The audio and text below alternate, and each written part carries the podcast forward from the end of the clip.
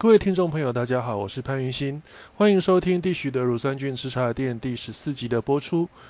那本节目希望透过 podcast 的方式，让大家对日本职棒有更深一层的了解。如果您觉得这个节目不错的话，也请您追踪、订阅、加分享，让更多人知道本节目。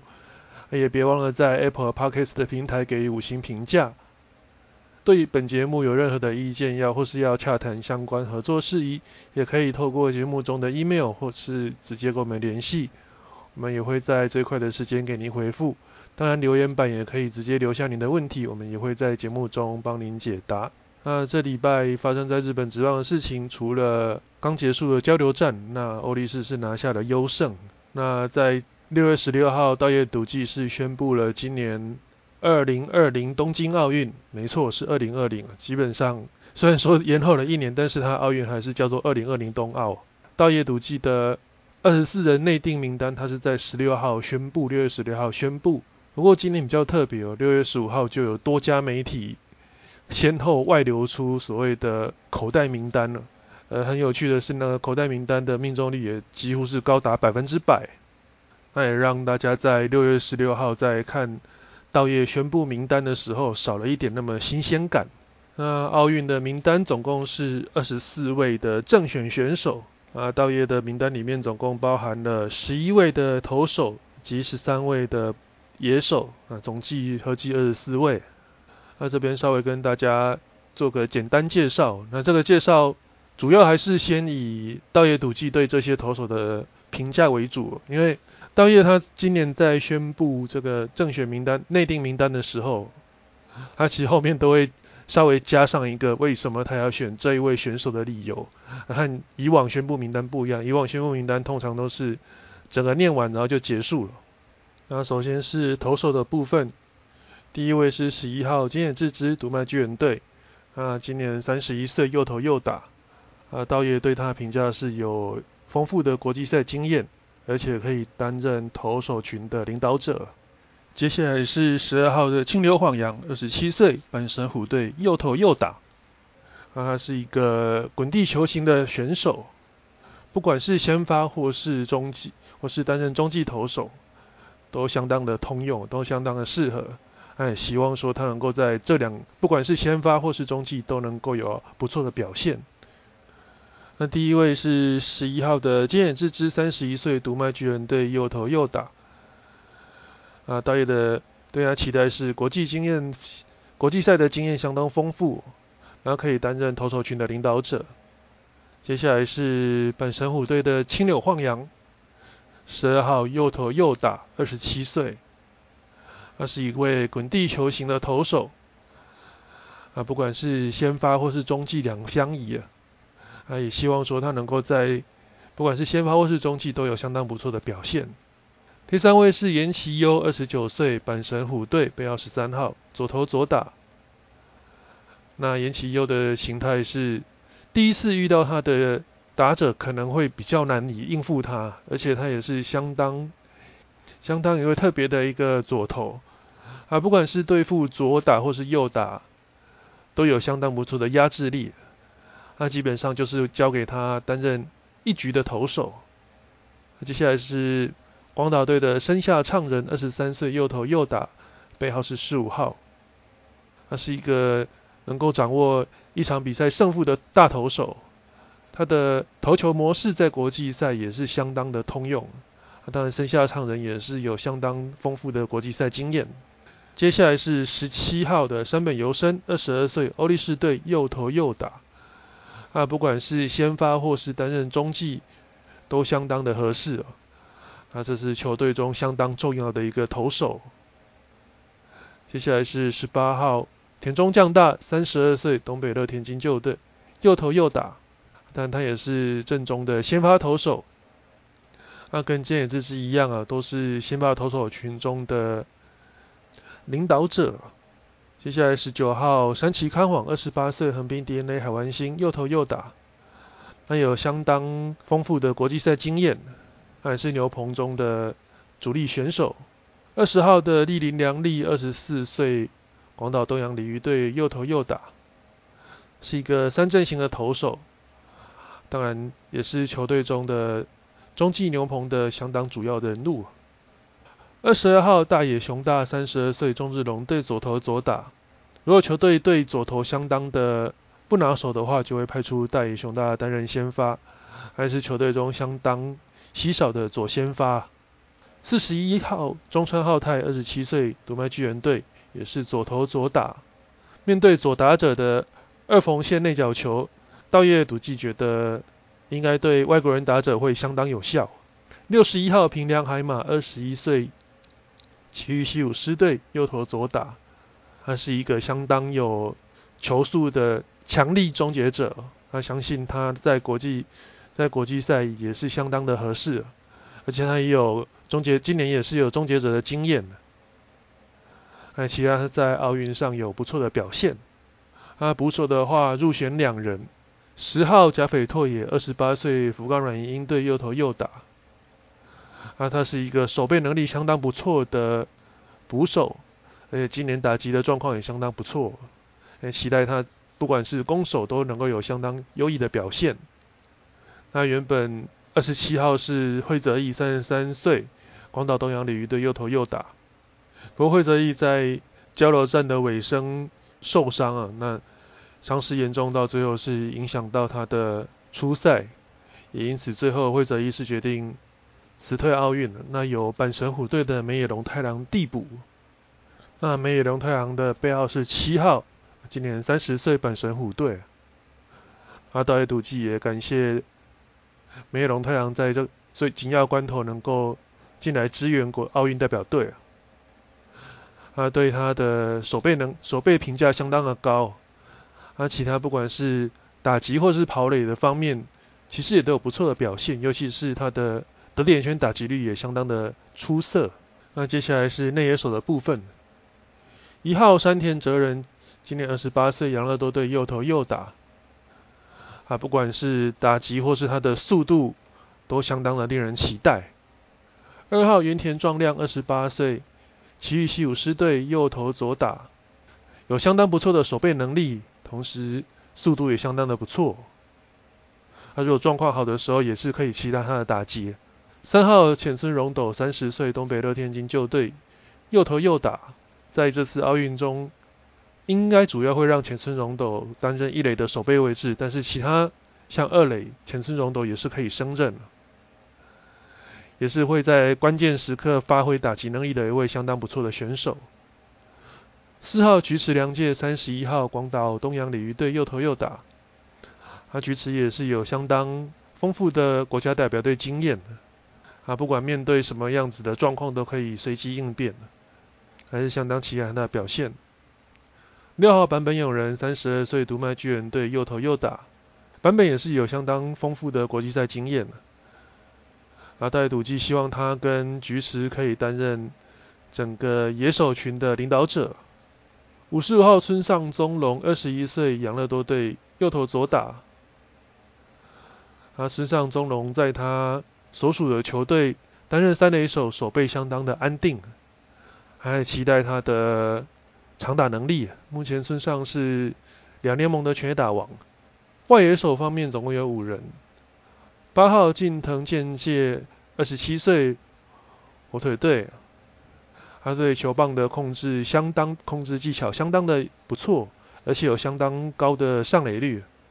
面对外国的投手也不会。感觉到苦手。九号柳藤优骑，三十二岁，福冈软银鹰队，他同时也是一个有速度同也有长打能力的长打好的一个优秀的打者。那其实他能够担任球队的中心棒次。三十一号立原零史，二十四岁，福冈软银鹰队右投左打。那他的守备位置也可以相当的多功哦，那同时也可以担任捕手。那当然，丽媛今年的打击表现也相当不错。三十四号吉田正尚，二十七岁，欧力士队右投左打，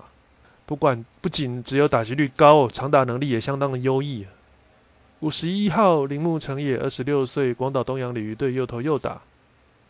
啊，十二强的 MVP，在关键时刻总是可以给球队给予最适合的支援那以上是。道业笃纪的东京奥运二十四人内定选手名单。那这一次奥运的赛制总共是有六支球队，那六支球队会分成 A 组跟 B 组两个小组。那先进行一个小组的单循环赛之后，那再依据各队的名次去打所谓的双淘汰赛。那开幕战是七月二十八号在福岛举行。那这也是目前唯一确定日本队一定会出赛的比赛。那接下来就是从八月一号开始进行所谓的双败淘汰。啊，不管你在小组赛拿到第一名、第二名或是第三名。都可以来参加这个所谓的双胞胎双败淘汰赛，但是如果你是预赛第三名的话，那你其实只有只有输一场的机会，输一场你就直接被淘汰。那预赛第二名的话，你就算输了一场，你还是有办法从败部重新爬起来。那当然预赛如果是预赛第一名，就是直接打争取一个所谓胜部冠军的机会。所以从这个赛程看起来，日本队。最少最少，如何最快拿到金牌的方式就是五连胜，在预赛拿下分组第一哦。而在拿下分组冠军之后，第一场比赛是在八月二号，八月二号是 A one B one，也就是 A 组冠军跟 A 组第一名跟 D B 组第一名的比赛。那这一场比赛如果赢了之后，你就可以保送八月四号的胜部冠军战。那在胜部冠军战如果赢了之后，那你就是直接晋级八月七号的金牌战。那当然，在最理想的状况下，日本队就是五连胜，然后拿下金牌。但是，是不是能够那么的顺利，也没有人知道。因为毕竟这几年日本队其实，在不管是十二强也好，或是在之前的比赛也好，你很难看到日本队是一路从头赢到尾的情况。所以说，如果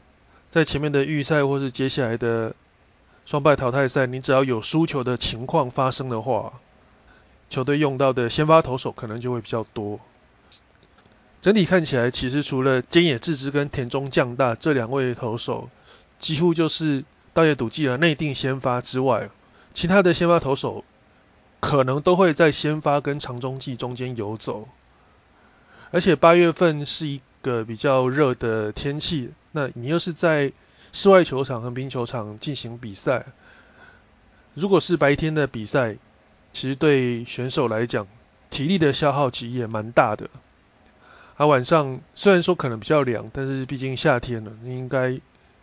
投手可能没有办法像职业的，像一般的职棒例行赛，我每一场都要挑战投个六七局，然后后面再交给牛棚选手来投。所以其实到夜他的。他其实他有大概提到，那一个先发投手不见得都会投到五局，如果说有状况的话，搞不好三局四局就可能会下来。那这时候二号的先发投手都相当的重要。那其实大家要知道说，这是一个短期的赛事，那日本队又有一个非赢不可的压力，这跟例行赛不一样。例行赛你输个一两场其实无所谓啊。能够在全部的一百四十三场例行赛，你的胜场是你的胜率是高于其他五个球队，你就可以拿下联盟冠军，那进阶取得接后之后的总冠军战资格。但是国际赛完全不一样，所以其实日本对这几年在国际赛的挑选名单的部分，都还有都有注意到这一点。就除了几个比较资深的选手是固定先发之外，那有些选手。都必须要去支援牛棚。那这个最早其实可以回溯到二零零六年第一届经典赛，当时王贞治监督他就是用一个所谓的双先发的制度，双先发的方式，那每一场比赛都会准备两位先发投手来应付这一场比赛。那当然经典赛又有一点不一样，因为经典赛是有投球的限制，所以他必须要用双先发。当然后来的每年的国际赛。当然，日本也会渐渐发现说，其实这也是一个不错的策略。以二零零六的美国队来讲，当时美国队就是他就只准备了三个先发，然后其他后面全部都是准备一海票的牛棚投手，而且那些牛棚投手都是球队里面的顶尖牛棚投手。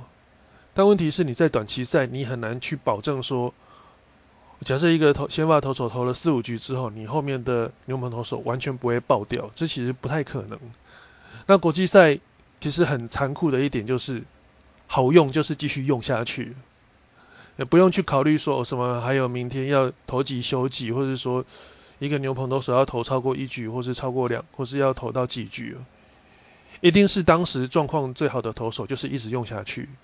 所以在这种情况下，你能够吃长局数的先发中继两相宜的投手就相当的重要。那综合这一次几家媒体的一些预测，但田中将大担任开幕战先发的机会是相当大。那今野智之，我相信他应该也是比较不会被拿去担任牛棚投手的这个部分。那其他选手的话，像是森下畅人啊、山本由生啊、大野雄大和青柳晃洋这些，你平常在例行赛担任先发的投手，这些其实都有可能会在奥运的奥运赛的期间哦。可能都有可能要随时在牛棚待命，所以如果最理想的状况下，因为日本队预赛就是日本队预赛先直接拿下两场比赛的胜利，直接拿到小组赛的第一名，那接下来就是八月二号的 A 组跟 B 组的第一名的比赛，那这中间其实休息的时间还蛮长，总共休息四天，所以如果日本队一开始是拿到二连胜的话，那开幕战投手，他甚至可以直接在短暂休息天数过后，直接去投那一场 A 组第一跟 B 组第一的比赛。那中间休息四天，那我们从日本队的这一群先发投手里面来看呢，那有谁有大联盟的经大联盟的经验？那当然只有田中将大。所以这种投一休四的比赛，那交给田中将大。相信他的调整会比其他的先发投手来得快，而且我们再看这个赛程，那八月二号是 A 组第一对 B 组第一，那接下来就是八月四号可能还会有一场胜负冠军战，那八月七号就是最终的金牌战，那无巧不巧的八月二号到八月七号又是一个休息四天，头一休四的情况，那如果说今天田中降大的状况，真的维持住的话，假设日本队五场比赛以最快速度就是连赢五场拿到冠军的情况下，田中将大可能就会投三场，就是开幕战七月二十八号投完之后，接下来投一休四，八月二号投第二场，然后再投一休四，八月七号投最后的金牌战。那当然这是最理想的状况下。那在牛棚的部分。那岩崎优跟中川浩太这两位左投，就会比较属于是一个功能型的投手，有可能是上来担任一人左，也有可能是上来就是直接吃掉一局。他最后关门的重责大任，目前看起来的话，虽然说从今年例行赛的成绩看起来，只有两位是担任守护神的位置，也就是平良海马跟立林良利，但我个人认为。很有可能守护神最后还是会交给比较有经验的山崎康皇，因为主要今年山崎的状况也是逐渐的调整回来。不过道业他是没有说死了，他也是说守护神这个位置就看情况而定了，看到时候牛棚谁的状况好就谁上。所以今天如果说要让我来决定说这一次的一个奥运会的所谓的投手调度，先发投手。就很确定，应该就是田中加大跟菅野智之。那接下来比较一个关键人物应该是山本由生，因为山本由生他可以先发，也可以担任中继投手。那山本由生有可能会在预赛两场，有可能担任预赛第二场先发的位置。这一场先发过后，在接下来的单淘汰赛，他可能就是直接转往牛棚，强化球队牛棚的强度。那剩下的唱人跟大野雄大，没有意外的话，应该也都还是固定的先发，可能会看日本队的胜负而定。万一说如果今天日本队在淘汰赛，不管是淘汰赛也好，或是在小组赛也好，只要有输球，比赛场次就一定不止五场。那在这个情况下，你剩下唱人跟大野雄大，可能就会要去分担一场先发比赛的位置，先发投手的位置。那因为这一次是双败淘汰，所以大野赌技在做投手的调度上，可能要做相当多的沙盘推演。因为跟以往的奥运不太一样，其实从一九九二年巴塞隆纳奥运开始，也是棒球开始成为奥运的正式赛的时候啊，当时的从一九九二到二零零八，这奥运的参加的球队都是八队哦，而且赛制也都一模一样，就是八支球队先打一个单循环赛，那单循环赛之后再取前四名。第一名跟第四名，第二名跟第三名打交叉决赛，然后最后胜出的两队争金牌，落败的两队争铜牌。而在以往那种八队打一个单循环哦，就是你预赛至少是要打个七场，那七场比赛，你当然是要准备比较多的先发投手，来去应付所谓的这个单循环赛。但也因为你七场比赛的一开始的对手是都可以预测的，所以你监督在安排先发投手的部分。就比较容易去所谓的对症下药，看是对方是哪一种形态的打者，去安排哪一种形态的先发投手。但是如果以今年奥运这种分 A 组跟 B 组的小组预赛之后再打一个双败淘汰，会变成你接下来你根本就不知道你接下来遇到什么样子的对手。你其实唯一能够确认的，你只有在小组赛的第一场跟第二场的对手，双败淘汰赛的之后，你根本不知道你的对手是谁。那这也增加了道业在投手调度上的困难度。那当然不是只有道业这样子，其实对其他的其他球队也都是一样。而且这种赛程其实对我们一般平常习惯看习惯国际赛的球迷而言，这种双败淘汰真的在棒球也不是那么的常见，尤其是进入到职棒以后，进入到成棒的阶段以后。所以在这种赛制下，那道业当然会有他的考量。那打者的部分呢？其实打者的部分相对上就相当的单纯许多。道业其实他在讲球员介绍的时候，多少都会有一些就已经透露些一些透露出一些端倪。那大家比较没有意见的，当然整个内野的部分，先发部分应该是就是一垒手应该是浅村荣斗，二垒手这个位置是比较尴尬，因为以打击来讲，山田哲人是比较理想，但是如果是守备的话，其实良介是比较稳定。所以到时候山田泽人或菊池洋介谁会先发，这个比较是比较难确定。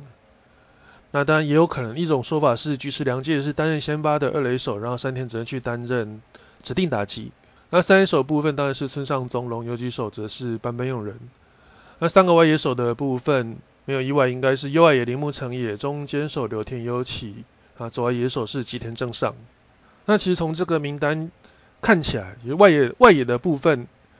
感觉都是强打者，但是他们的手背都不是相当拿手。不过这其实另外一个考量的原因就是考量到横滨球场并不是一个很大的球场，横滨球场其实是一个对打者比较友善的球场。那在这种外野比较小的情况下，其实你那种手背型的外野手在横滨球场的发挥的空间就比较有限，那你需要的反而是那种。有长打能力的选手，而且加上铃木成也跟铃木成也跟前正上也都是上一次的十二强的先发选手。那柳田优起，因为之前也都是遇到受伤，那这次也终于让他有机会站上这个奥运的舞台。那整体来讲，打击以打击的部分是比较没有什么争议啊，其他的就是棒次的部分。那棒次的部分，我觉得主要都还是可能要看接下来的选手状况为主。那在板凳的部分，那两位捕手梅野龙太阳跟甲斐拓也，那没有意外的话，应该甲斐拓也会是主战捕手，那梅野龙太阳担任替补。那也因为奥运的关系哦，所以你的人数只有二十四个人，你没有办法说选到三位捕手。那这时候一个功能性的捕手就相当的重要。这也是为什么外野手最后是选择了立原临时跟近藤健介，因为这两位选手都曾经是捕手，即便说他们可能在这一次的奥运。应该也没有机会用捕手的身份出赛，但也因为他们曾经有捕手的这个经验，所以让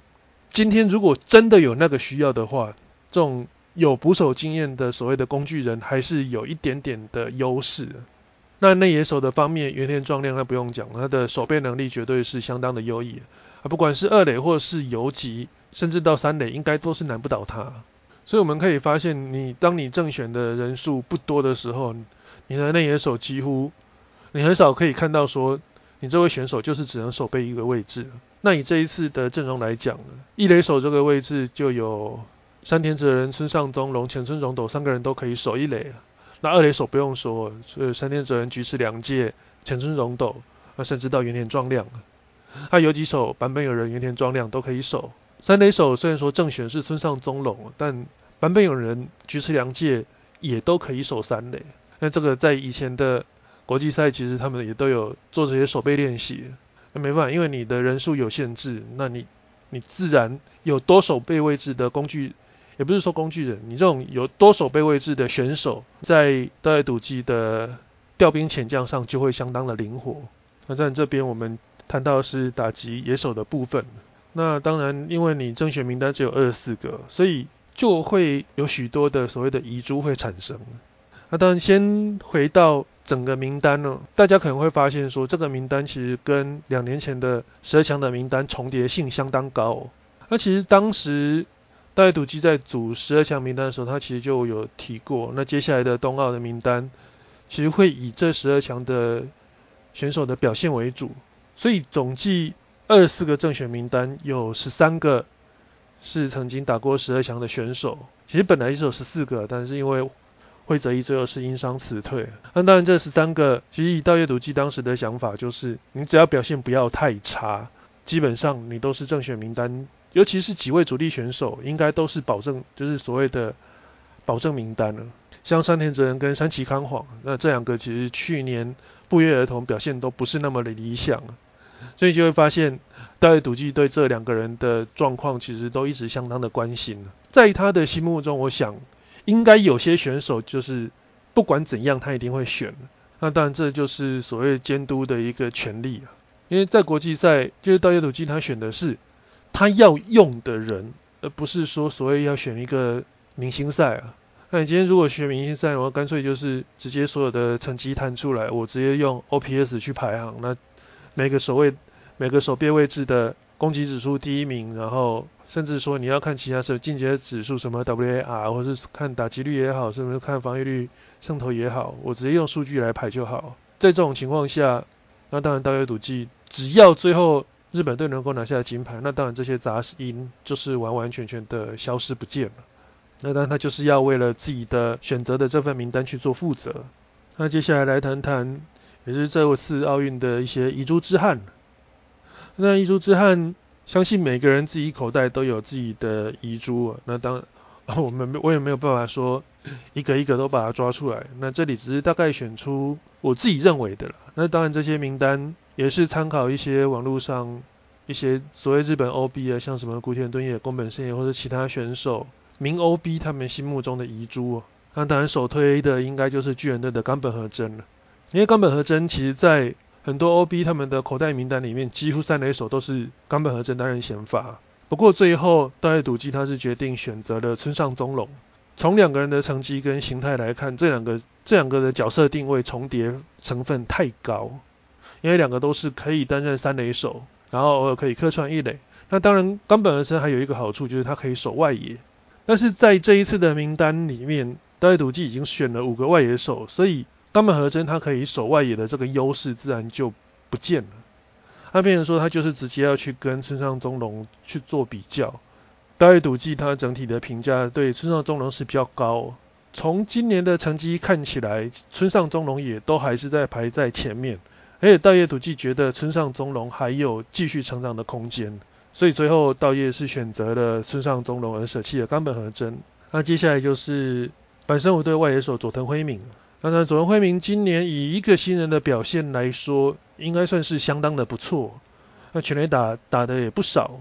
就他丝毫没有受到那种所谓的超级新人的压力了。那也表现出他的相对于他新人该有的一个成绩了。但问题就在于佐藤辉明他的三振率还是稍微偏高了一点了。那这这种短期的比赛啊，其实球队需要的除了长短能力，就是你另外就是你的缠斗能力。那佐藤辉明在这一点跟这次正选其他的外野手相比，还是稍微差了一些，所以佐藤辉明最后是被割舍掉。那西武队的森友哉也是比较可惜，因为捕手最多就是选两个人，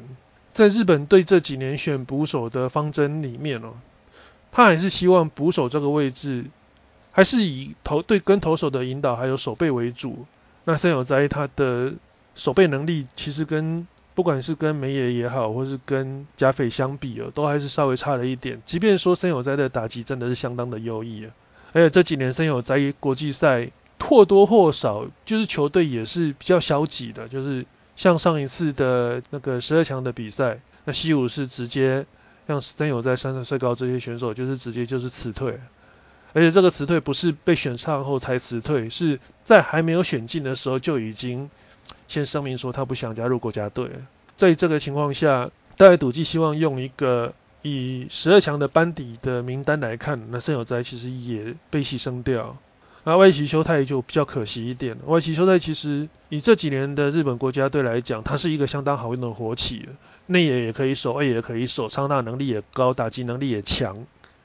但是很可惜，他今年技术就受伤了，最近这几天才开始陆陆续续在二军出赛。那你是不是能够赶上奥运的？因为奥运其实七月底就要开打。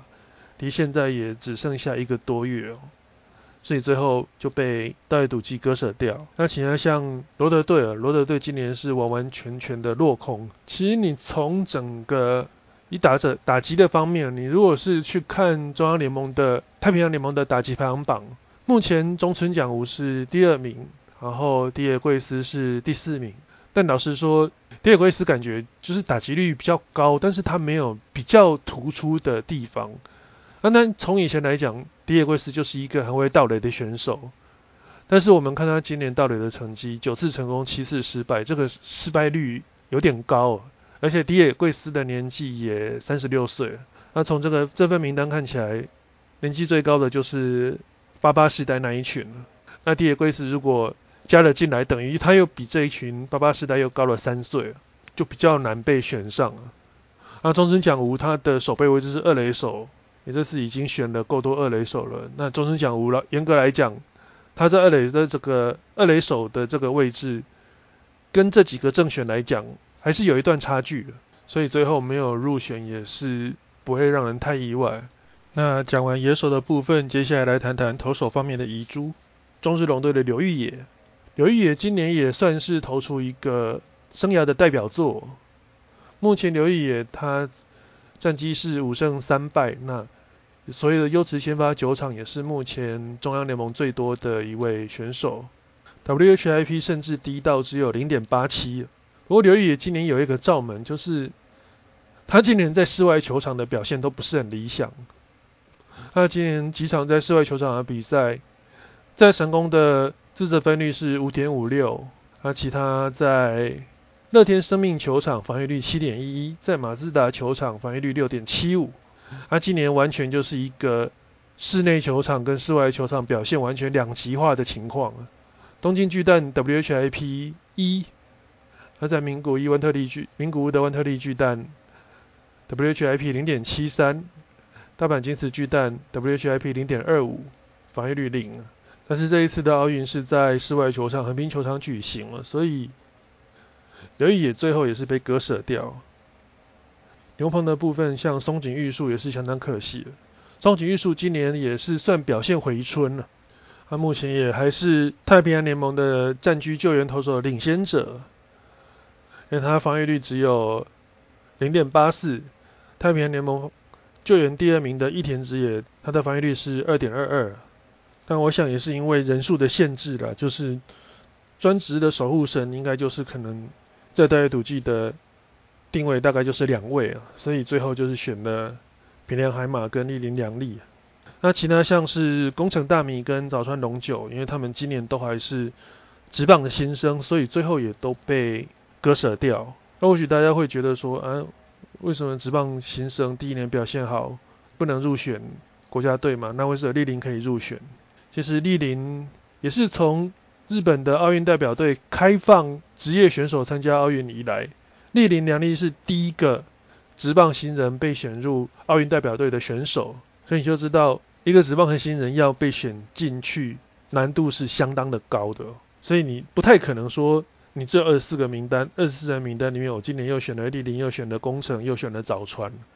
即便说他们不管是中工程跟早川今年表现的也都算是相当的不错，那当然以经验来讲。因为立林良利是社会人，所以他的经验又比工程跟早川还要来得多。啊，加上今年他跟平良海马两个人就是在比看谁比较谁比较早掉分。那平良海马到目前为止都还没有失分。那丽林良利是也是撑了二十几场，也打破了新人最高连续无失分纪录，让丽林有入选的这个机会。那工程跟早川就比较可惜。